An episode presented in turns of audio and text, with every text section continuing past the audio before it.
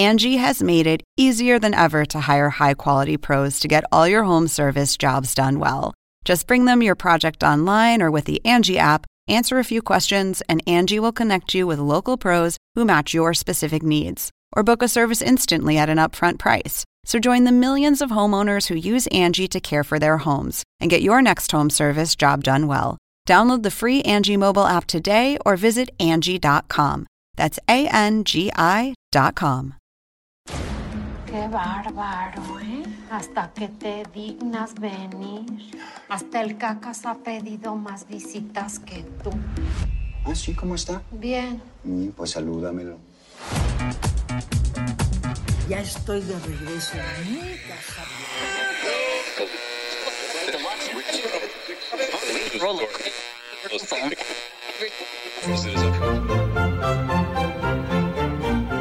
Según el diccionario de la Real Academia Española, La cultura pop se define como el conjunto de las manifestaciones en que se expresa la vida tradicional de un pueblo. nosotros la definimos como Música, cine, televisión, famosos teatro, moda. y arte. ¿Y tú? ¿Cómo, ¿Cómo la defines? Somos Zona Pop, con Marisabel Houston. y Javier Merino.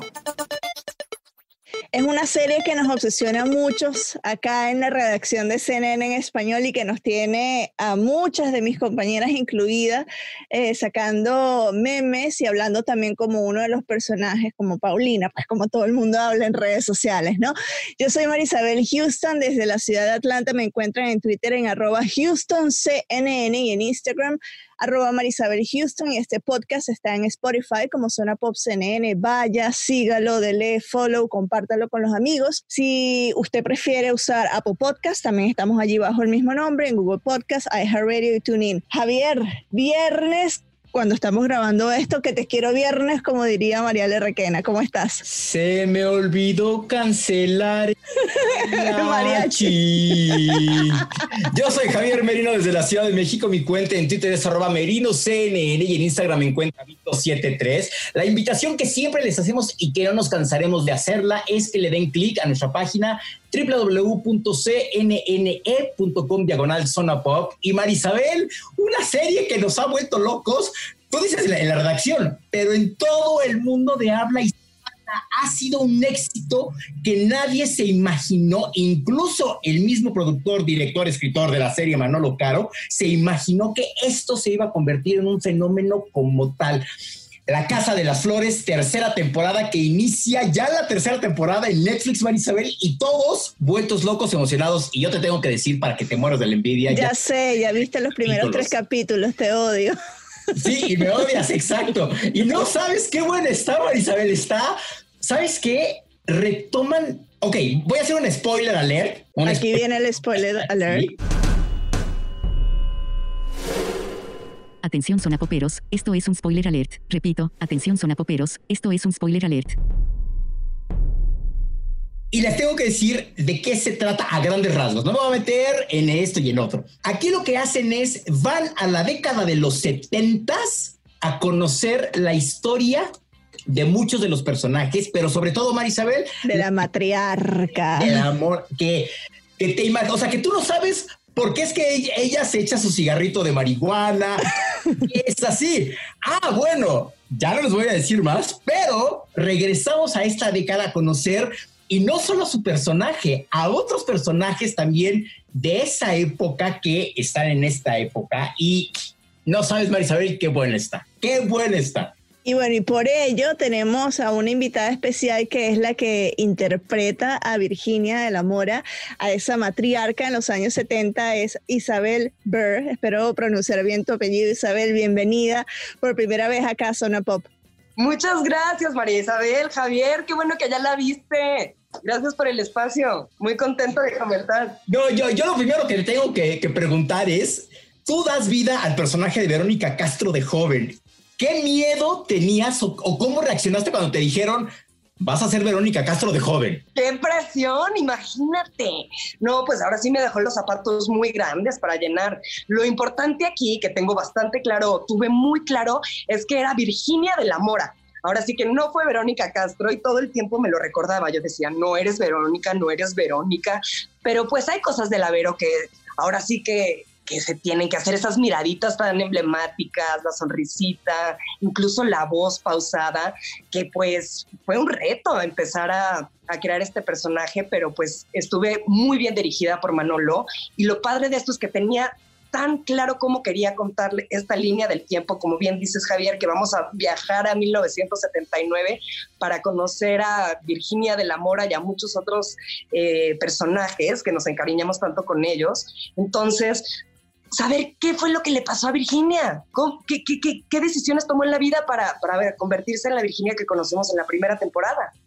Como, por ejemplo, yo lo que he visto, que es el trailer nada más y algunas instantáneas, veo que el estilismo de los 70, imagino que también fue una cosa espectacular porque yo nací en el 85, entonces yo no, o sea, no viví nada de esa década, ¿no? Eh, pero uno lo ve en las fotos, en las fotos de mi mamá, por ejemplo, cómo se vestían, cómo se peinaban, la música, ¿cómo lo viviste tú?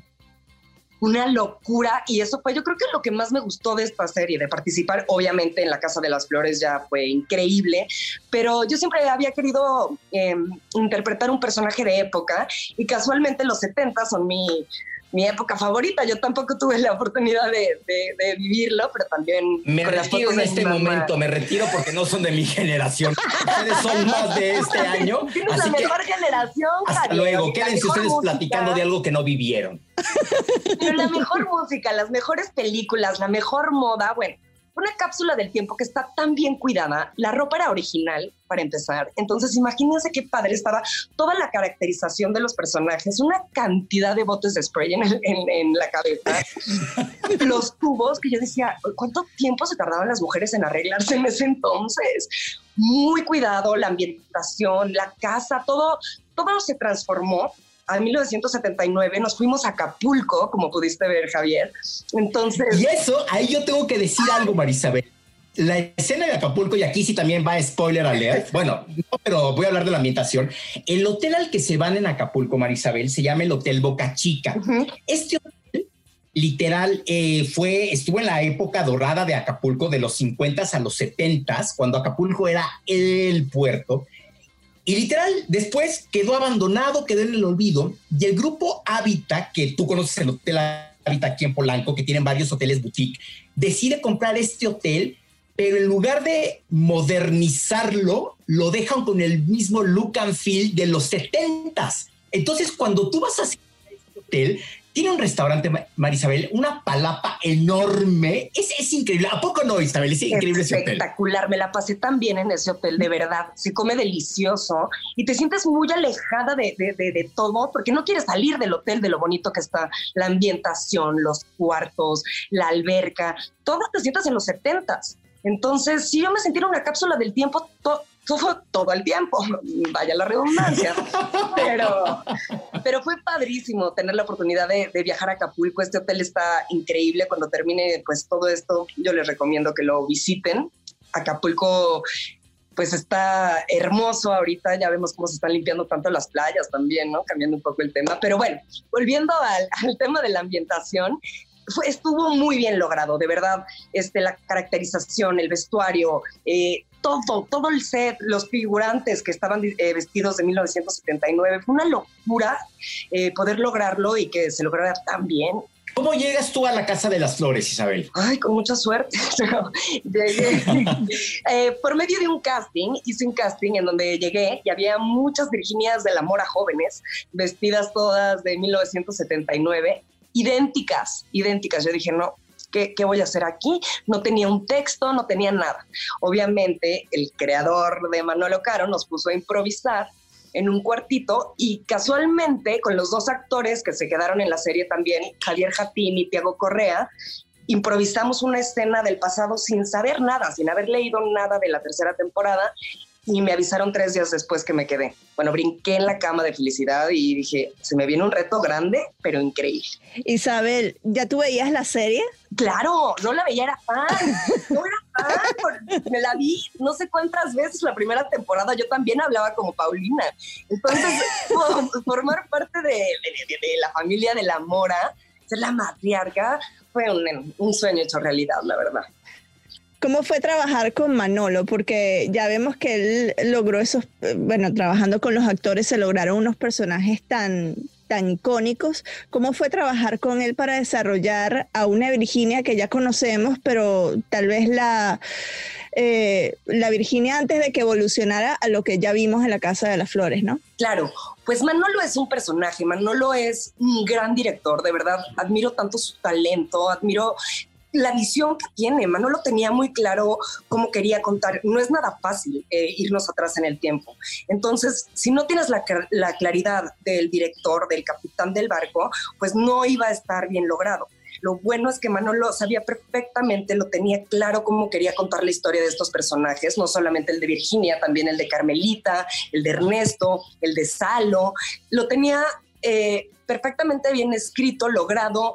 Y Manolo es un perfeccionista. Manolo, de verdad, desde un pelito que volaba hasta los gestos te, checaba. Y lo más padre de Manolo, que de verdad, además de su humor negro y lo divertido que es, es que disfruta tanto su trabajo, lo ves como niño chiquito en el set, riéndose, pasándosela bien, y eso hace que, el, que todo el crew en general, toda la producción, se sienta en casa. Yo no sentí que estaba trabajando en ningún momento, al revés, estaba divertidísima y todo esto es gracias a Manolo. Entonces, es un hombre con esta creatividad, este humor, esta, estas eh, ocurrencias, pues derrocha talento, Manolo. La verdad que para lograr y contar estos temas tan controversiales, volverlo esta, eh, esta parodia, es un hombre muy talentoso y me siento bien afortunada de que, de que me haya dado esta oportunidad. ¿Cómo fue trabajar con una primera actriz como Rebecca Jones, quien hace de tu mamá? La amo, amo a Rebeca, de verdad. Es de mis personas favoritas del mundo. Además de que es divertidísima, nos echábamos muchos chismes en maquillaje y me platicaba toda su vida. La admiro como actriz completamente, es multifacética como todos la conocemos. En cuanto entra en personaje y entra al set, tiene una presencia la mujer que de verdad yo me sentía como esponja absorbiendo todo lo que podía de ella. Le preguntaba todo el tiempo, Rebeca, dame tips para esto. ¿Y qué haces con esto? Y me decía, ponte crema antes de cada escena por las uñas y no sé qué. Y la adicción acá. Me encantó trabajar con Rebeca. Creo que es de las mejores cosas que me llevo de, de la Casa de las Flores. Nos volvimos muy amigas además la acabo de ver hace poco en su obra de teatro, una mujer extraordinaria y de verdad está extraordinaria la obra. Debe ser eh, difícil responder, ¿no? Pero de lo que vamos a ver en la tercera temporada, ¿cuál ha sido tu parte favorita? Uf, sí está buena esta pregunta. A ver, mm, yo también tuve la oportunidad de ver nada más los tres primeros capítulos. Pero, oh, bueno, pero tú actuaste en otros. Sí, sé lo que pasa. ¿Sabes qué está muy padre? Es que vienen, no, no les puedo contar mucho, pero va a haber un twist a la mitad de, la serie en donde va a ser muy, muy, muy nostálgico. Eh, cuando la, rodamos esta escena a la que me refiero, de un personaje que es el de Cristian Chávez, que se llama Pato a él no lo conocemos eh, desde la primera temporada, pero va a entrar y la gente van a ver cómo se va a encariñar con ese personaje. Es hermoso, es un amigo de Virginia, es homosexual. Entonces, lo que le pasa a este personaje a mí me hizo llorar muchísimo cuando lo filmamos y, me parece una historia preciosa porque a raíz de eso se van a solucionar muchas preguntas y muchas dudas que quedaron abiertas desde el primer desde la primera temporada. Pero mi momento favorito de rodar y que ya vi claro que fue el momento de Acapulco, que, que estamos bailando después de meternos LSD. Yo saqué mi propia conclusión del personaje de Cristian y lo relacioné con el personaje que hace Darío y por qué es que Virginia cuando está con el psicólogo le habla, o sea, como que saqué, no, no quiero spoilear, no quiero spoilear, pero yo saqué y tengo como mi, mi conclusión de ese personaje y por qué es que Virginia de la Mora tiene tanto miedo de, no de aceptar a su hijo, pero sí de de darlo a conocer como, como habla. Entonces, no, quiero spoilear. Ahorita que cortemos, te voy a preguntar a ver si va por ahí. Tienes toda la razón, vas muy bien. Esa es la línea, Javier. Algo pasa con, con el personaje de Cristian que hace que el personaje de Virginia cambie por completo a, eh, su manera de ser. Nosotros vamos a conocer a una Virginia de la Mora muy rebelde, muy libre, eh, queriendo romper las reglas, eh, checa, divertidísima. Y de repente pasa algo con este personaje de Cristian que, la transforma y se vuelve la mujer que conocimos en la primera temporada. Entonces, está bien. Además, Marisabel, aquí sí te voy a spoilear algo. Hay una escena en el Hotel Boca Chica. nada, ya, no te voy a decir nada más, no te voy a decir nada más. que yo así en ese momento saqué el rosario y dije, Ave María, no, buenísima. Yo también, yo también, no la quería ni ver. Pero estuvo padre también eso. La verdad, cuando lo vi, dije, qué buena onda que nos cuidó tanto Manolo. O sea, estas escenas fuertes a las que te refieres, Javier, son bien incómodas. La verdad, para un actor, para la producción, para, para todos, es incómodo hacer estas escenas, incluso para mis papás, imagínate verlos. no, no quiero imaginarme. Pero nos cuidó mucho Manolo y se lo agradezco enormemente, la verdad siempre hay una línea entre lo vulgar y lo que no. Total. Yo creo que aquí estuvo muy bien. Se tiene que, que, contar esta parte de la sexualidad de, esta, de estos personajes de jóvenes, pero está muy bien cuidada, está divertida, está, está sexy. y es parte del tono que tiene Manolo este, en esta Casa de las Flores. Nosotros hemos entrevistado, bueno, Javier en este caso, porque los Junkets son en la Ciudad de México, a todo el elenco y a Manolo eh, durante todas las temporadas de, la Casa de las Flores. Hemos tenido pues eh, esa fortuna de, ser parte de ese equipo de prensa que habla con, con, ustedes. Y algo que siempre les hemos preguntado desde el inicio es la música, cómo la música es protagonista de la serie eh, en cada una de las temporadas y obviamente en esta temporada pues música setentosa, ya me adelanta Javier, ¿qué es lo que, qué es lo que escuchábamos? Porque si yo pienso en los 70, pienso en Queen, pienso en este David Bowie, o sea, Pink Floyd también. Entonces, ¿qué música, y en español, qué música se escuchó durante esta tercera temporada? Esa sorpresa para nosotros. Yo estoy muy, muy, eh, pues la Casa de las Flores tiene... Ah, no sabes todavía. No, no sé todavía, pero sí les puedo adelantar una cosa que no voy a, a ver cómo la voy a decir para no spoilear hay participaciones especiales de personas, de figuras muy, muy, muy talentosas, de artistas muy grandes que entran en este tema de la musicalización de esta tercera temporada con música en español de la época, que bueno, está divertidísimo, es en modo de video, un poco parodia. Yo no sabía de la segunda personalidad, sabía de una, pero cuando nos mandaron de Netflix así de, no mencionan que va a salir tal persona, yo dije, no sabía que salía, qué, qué, emoción. Pero sí que Manuel es una caja de sorpresas y sí, van a completamente darse cuenta que la música es parte esencial, es como un protagonista más de, la Casa de las Flores, en este caso muy setentera, este, inglés, español, no sé qué venga, eso es parte de las sorpresas que nos deja la edición, sin embargo confío ciegamente en los gustos musicales que tiene Manuelo, que, que bueno, siempre... Siempre, la pega, o sea. Siempre, siempre. Para terminar, Isabel, ¿con qué te, ¿por qué la gente tenemos que ver esta tercera temporada y con qué crees que nos quedemos la audiencia tras terminar esta tercera temporada? Mira, Javier, yo creo, bueno, esto es personal. Cuando yo veo una serie que, que me gusta mucho, una película y me encariño con los personajes, siempre digo, me encantaría haber conocido su pasado, cómo eran, por qué llegaron a ser como son, qué decisiones tomaron. Y aquí tenemos la oportunidad de hacerlo, además de que va a estar muy divertido ver este viaje del tiempo y ver a estos personajes en esta época tan inocentes y, bueno, rompiendo su inocencia. Lo padre de esta temporada también es que nos va a resolver muchísimas dudas que quedaron abiertas y también siento que es como ponerle esta eh, eh, pieza de rompecabezas que faltaba para cerrarla. Mucha gente dice, ya es la última temporada. Yo digo, pero se cierra tan bien que yo creo que la gente va a quedar saciada con esto. Se, cierra de una manera muy bonita, es un adiós eh, que fue cuidado con pinzas por Manolo. Entonces creo que van a estar muy satisfechos con el final. Vienen personajes nuevos, vienen mucha música diamantina por todos lados va a sacar carcajadas, créanme, y también momentos muy nostálgicos. Sí, como ha hecho con las otras temporadas que nos hemos reído un montón.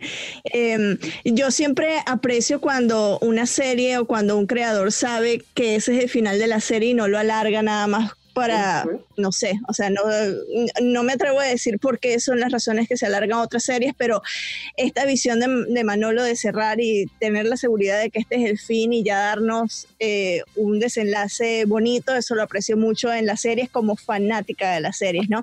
Isabel, muchísimas gracias por estar con nosotros, pero que la gente que nos escuche en el podcast no se vaya porque todavía tenemos entrevista con Manolo Caro, el creador de La Casa de las Genio de Manolo. Muchas gracias, Marisabel. Muchas gracias, Javier. Gracias por este espacio. Tus redes antes de que te vayas, Isabel. Arroba Isabel Burr. B grande U W R. Ahora en sí todas, que en todos estás ahí. así con, en Twitter, en Instagram, sí. Perfecto.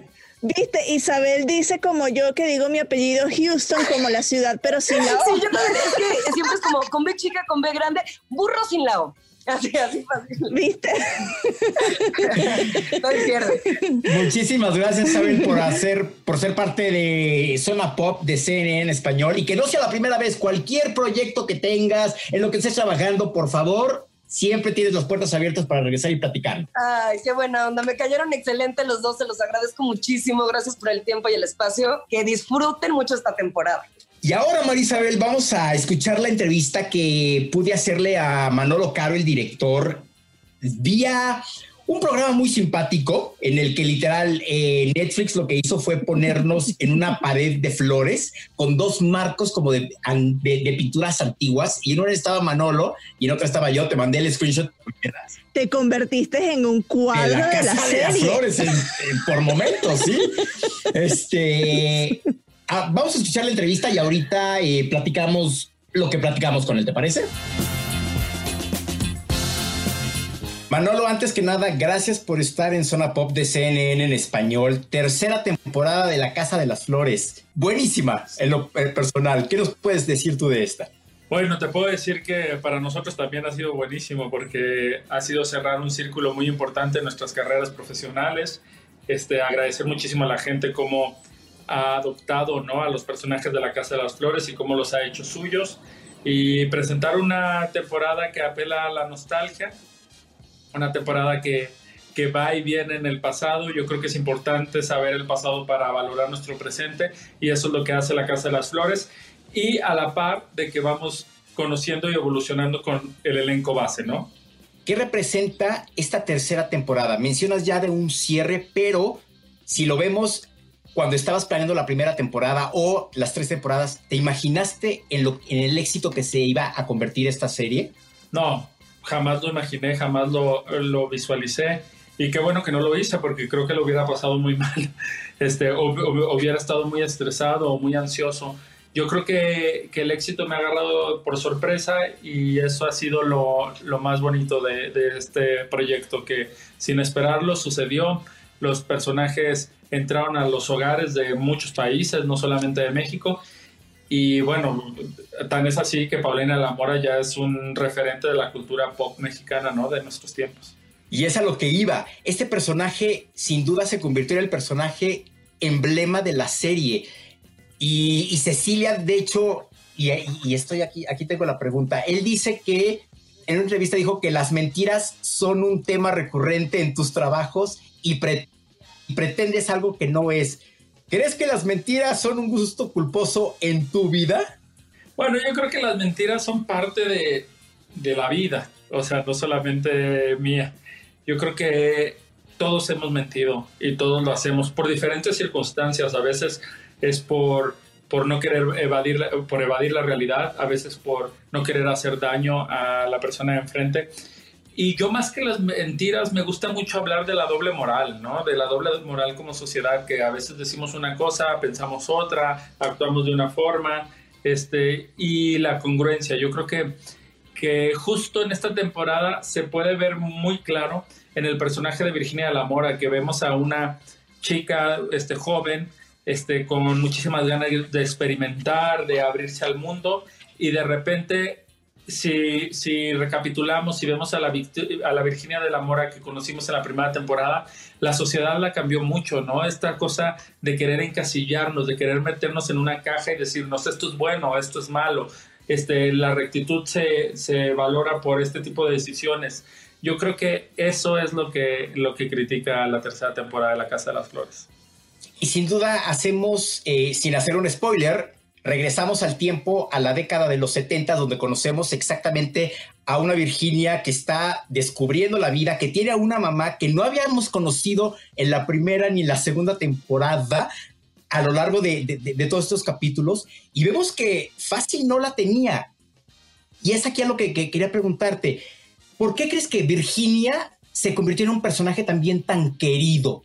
Porque yo creo que Virginia representa esa parte opresora este, de la sociedad que a su vez quiere acabar con ello. Yo creo que Virginia lo que más quiso en su vida fue no hacerle daño a sus hijos, que sus hijos no sufrieran, y les hizo mucho daño por no quererles hacer daño. en el caso, hay, un, hay una escena muy bonita de la primera temporada en el capítulo 3, donde Virginia le dice al psicólogo, al doctor Cohen, no es que yo no acepte a mi hijo gay, es que lo único que me preocupa es que va a sufrir porque la sociedad de afuera se porta muy mal con, con los homosexuales, ¿no? y los cuestiona de una forma muy agresiva, que no sé si mi hijo tenga la templanza para sacarlo adelante. Yo creo que por eso la gente la quiere, porque, porque ve a su abuela, ve a su madre, ve a su padre, ve a la sociedad reflejada en ella. Y si nos quedamos en la década de los 70 y te lo comenté en la segunda temporada, que la música es un elemento y aquí todavía más. ¿Cuáles fueron tus íconos setenteros de la música que tomaste para replicarlos en esta temporada? Bueno, sabes que yo soy una persona muy musical y, con un gusto muy sui generis, pero justo la década de los 70 no la tenía muy clara en, mi cabeza, no tenía muchos referentes y ha sido redescubrir. Ahora te puedo decir que los pulpos me parecen unos fenómenos y que estoy feliz de tener una canción de ellos. Y de repente este, cantantes como Rafael, como Alberto Vázquez, ¿no? Que, que, ahora los escucho, los tengo en mi celular, pero si me hubieras preguntado esto en la primera temporada, dime una canción de los 70, no te lo hubiera podido decir, yo creo. Y, este, y ahora desde escuchar Mi Gran Noche y bueno, muchas otras canciones que son parte del de, soundtrack de la serie. Eh, algo, cuando yo les comentaba a las personas del equipo digital de CNN que te iba a entrevistar, me surgieron, bueno, preguntas relacionadas con la serie al por mayor. Te voy a leer dos y me las puedes responder, por favor. Marisabel Houston pregunta, ¿imaginaste el éxito que iba a tener el personaje de Paulina y en lo que se iba a convertir tanto en la forma que ya todas hablamos como Paulina? No, yo creo que ni Cecilia ni yo lo imaginamos y, y eso es una gran sorpresa y yo creo que la gente se engancha mucho en la voz de Paulina, pero lo que más les gusta de Paulina de la Mora, sin duda, es que es una mujer que no discrimina, que se lleva con las drags, que se lleva con, con este, eh, Delia perfecto, pero que se lleva con sus hermanos, pero este, no, no tiene ningún tipo de prejuicio este, con el comandante Márquez, tiene una relación increíble. Entonces, yo creo que la gente tiene ganas de, de romper esas barreras y de darse cuenta que, que muchos prejuicios nos han hecho daño como sociedad. Camila Rincón pregunta, ¿te imaginaste que los personajes iban a tener esta transición de la primera a la tercera temporada y cómo iban a crecer? Bueno, ha sido una mezcla de lo que yo ya tenía en la cabeza y de, lo, y de la respuesta del público. No te voy a mentir, obviamente ahora con este formato de las series donde paramos y, salen y hay réplica en redes sociales y hay comunicación en la calle, se escuchó, se escuchó lo que la gente quería, este, pero también yo tenía muy claro el arco, entonces solamente fue pequeños ajustes y estoy muy conforme en lo que han llegado y a lo que se han convertido los personajes en la tercera. No quiero hacer spoilers, pero han madurado y hemos madurado nosotros también como creativos con ellos. ¿Con qué se queda Manolo la persona, no el director de la Casa de las Flores? La persona con, la voluntad que, con la que quiero ejercer mi, profesión, que es la libertad, hacer mi trabajo con libertad, este, no tener miedo, este, no querer encajar en ningún esquema, porque yo creo que si hablamos desde la libertad y la congruencia es más fácil encontrar un éxito ahí. Y la última pregunta, el personaje de Virginia dice en la primera temporada, esto no es una telenovela, pero La Casa de las Flores tiene todo para ser una telenovela. Tiene intrigas, mentiras, pasión, romance, misterio. ¿Crees que hubo algo que te faltó incluir ya que pasaron las tres temporadas? No, y me encanta que, que, la gente lo vea como una telenovela, porque yo creo que La Casa de las Flores es la reinvención de la telenovela, es un melodrama y yo crecí viendo melodramas, viendo telenovelas y me da muchísimo gusto ser parte de este fenómeno que ha dado tanto satisfacciones a la cultura pop de América Latina.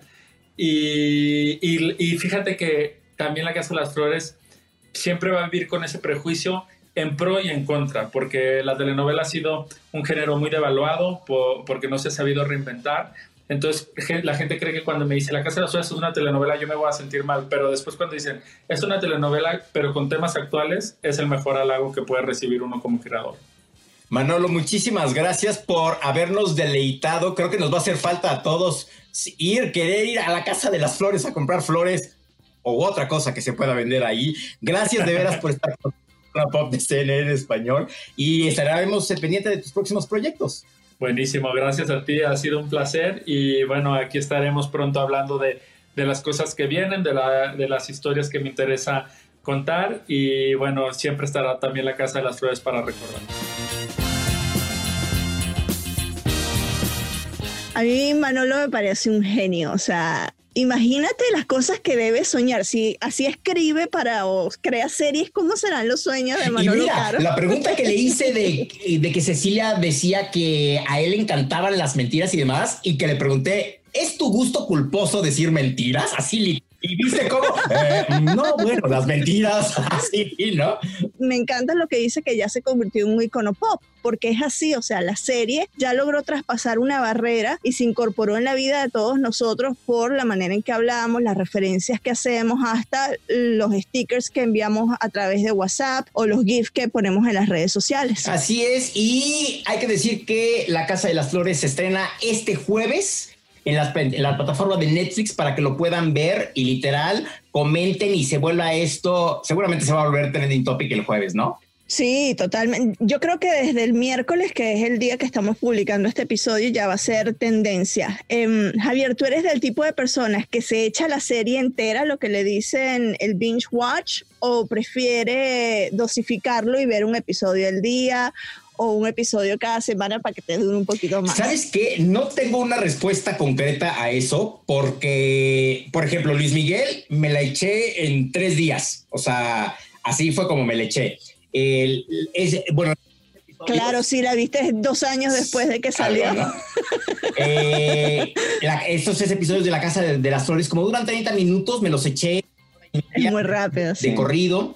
Eh, entonces, depende de la serie, literal, que me enganche o que no, o que no me enganche o que literal, este, hacerme la idea de, pues, no sé, dependiendo cómo esté la serie, cómo esté yo de humor, ya sea que me la eche corrido o, no, porque por ejemplo Sensei, pues sí me la eché de un jalón. Es que estaba muy buena también. O sea, como no verla una. Yo, La Casa de las Flores, las dos temporadas, o sea, ambas las vi un fin de semana o sea, vi primero, obviamente, la primera temporada me la, me la vi toda un, un sábado o un domingo y la segunda temporada fue igual.